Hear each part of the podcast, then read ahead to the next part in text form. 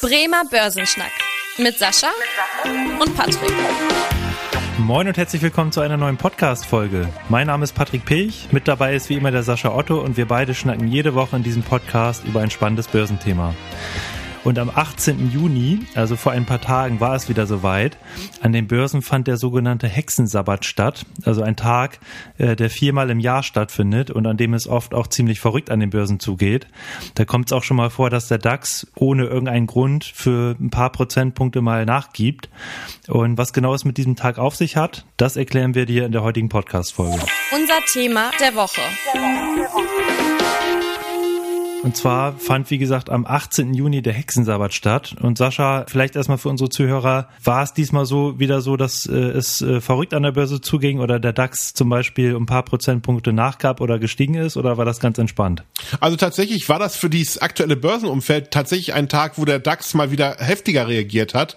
Wobei er ist halt unter Druck gekommen. Unter normalen Zeiten würde man es als normale Börsenbewegung interpretieren. Aber tatsächlich haben wir ja momentan doch die Situation, dass die Märkte immer nur steigen. Deswegen war der Freitag tatsächlich schon so, mhm. ähm, dass der Markt ein bisschen nachgegeben hat und ähm, tatsächlich ein paar mehr Punkte verloren hat, als man es vielleicht die letzten Woche gewohnt war. Genau, und dann äh, lass uns doch auch nochmal drauf eingehen, was genau der Hexensabbat letztendlich ist. Da kann man erstmal festhalten, dass es viermal im Jahr stattfindet und eigentlich immer so der dritte Freitag eines Quartals, also im März, im Juni, im September zum Beispiel auch äh, jetzt wieder demnächst. Also jetzt war ja zum Beispiel zuletzt der 18. Juni und der 17. Äh, September ist dann der nächste Tag, wo der Hexensabbat wieder stattfindet.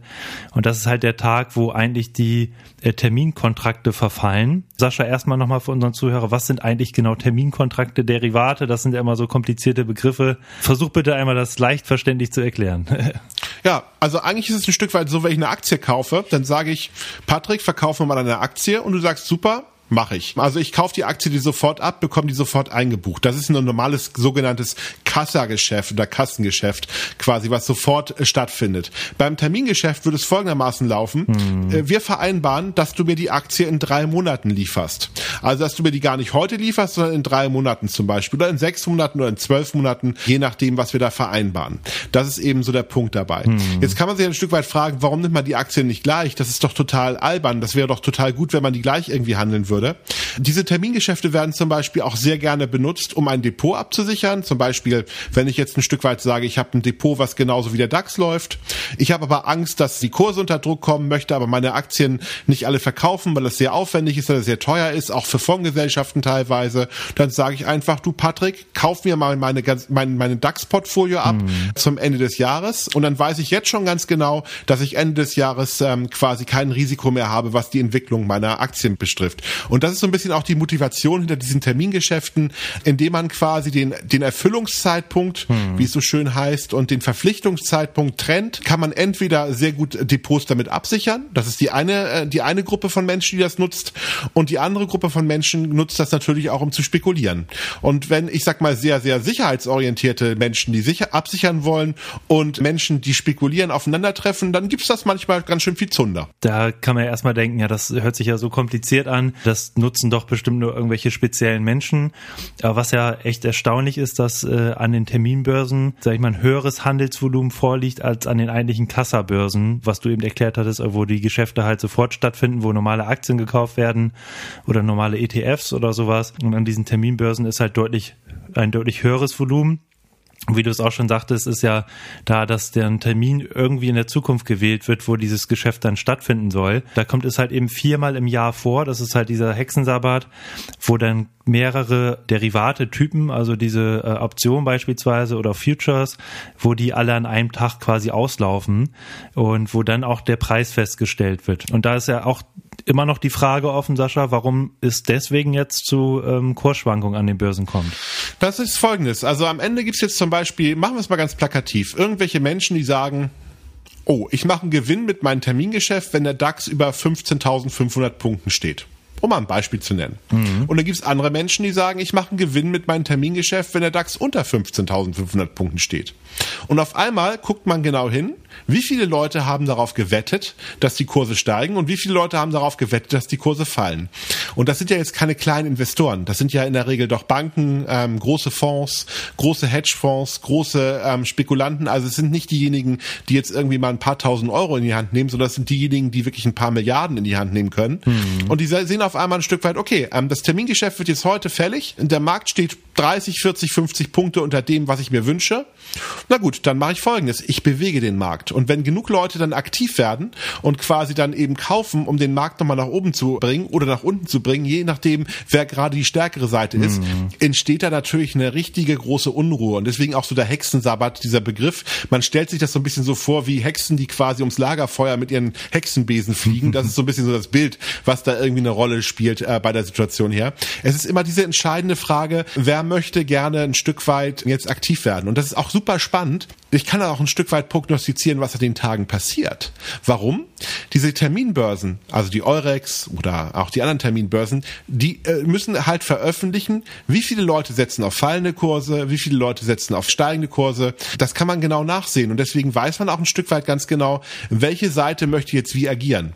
Und da gibt's natürlich auch eine ganze Menge tolle Strategien, auf die man setzen kann. Also als Portfolio-Manager, als Fondsmanager und als jemand, der Spaß an den Kapitalmärkten hat, kann man an diesen Märkten doch eigentlich schon immer sehr genau so ein bisschen eine Prognose zu äußern, wie es ein Stück weit weiter funktionieren wird. Meistens kann man auch so als Faustregel ein Stück weit sagen, dass das in der Regel um die Mittagszeit immer sehr unruhig wird, mhm. dann sehr ruhig wird und den Tag über bleibt, weil dann haben die Leute auch ihre Wetten quasi abgeschlossen, die Wetten werden dann abgerechnet und das Thema ist dann ein Stück weit vorbei. Also das ist so ein bisschen so der Punkt dahinter. Und im Nachgang werden die Karten dann neu sortiert. Das sieht man ja zum Beispiel auch dann jetzt an den Montag, heute haben wir den 21., dass zum Beispiel auch die großen Verkäufe heute schon wieder gekauft wurden teilweise. Also dass man da auch schon ein Stück weit sieht, dass die Leute sich wieder neu justieren und ähm, ihre Depots auch dann wieder auf den neuesten Stand äh, der aktuellen Meinung bringen. Da ist ja auch mal sowas, was Privatanleger überlegen, ob sie da auch irgendwas tun können. Da muss man natürlich ganz klar sagen, nein, also ein Privatanleger kann da nicht die Kurse irgendwie noch beeinflussen.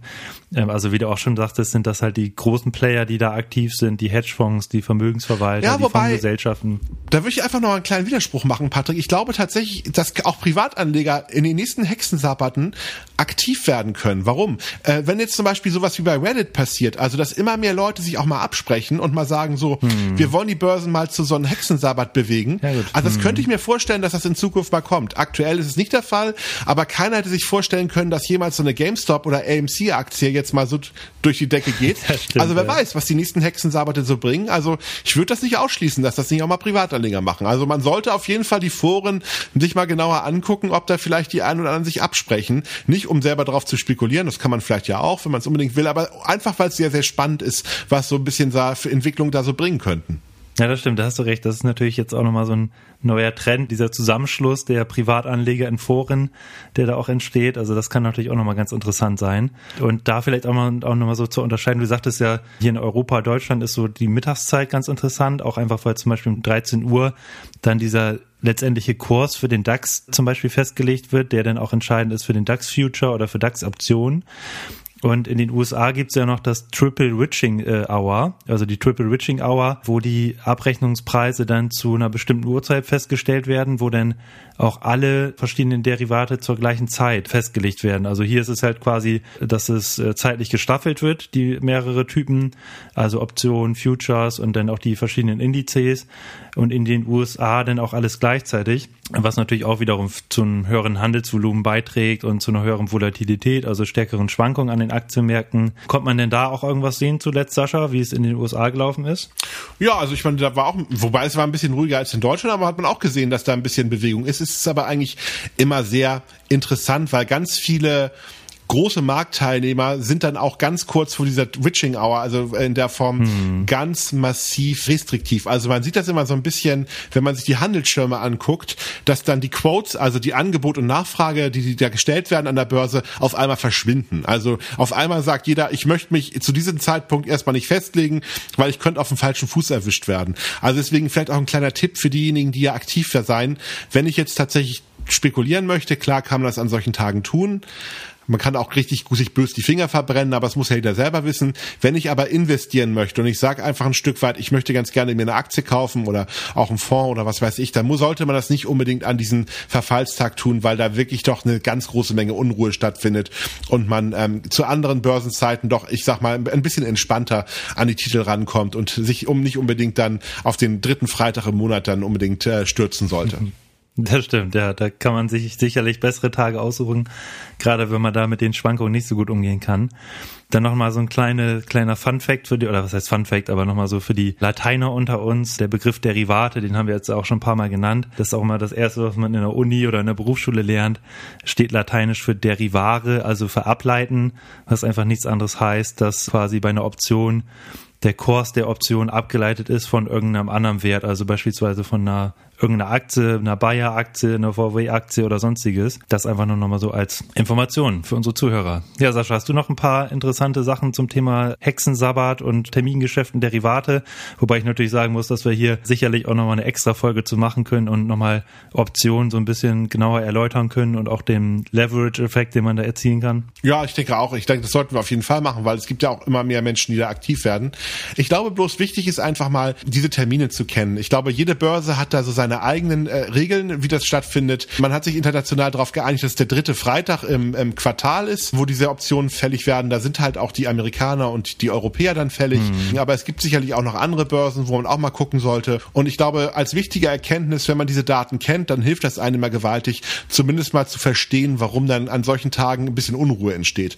Also ich glaube, das ist das Wichtigste dabei. Und wenn man nicht unbedingt der Zocker ist, sollte man solche Tage vielleicht meiden und seine Investments vielleicht an anderen Tagen tätigen. Ich sage immer mal so schön, der, der Hexensabbat ist immer ein schöner Tag, wenn man Spaß an der Börse hat, einfach mal sich das anzuschauen und die Show zu genießen, äh, wie man so schön sagt, und das Popcorn bereitzustellen.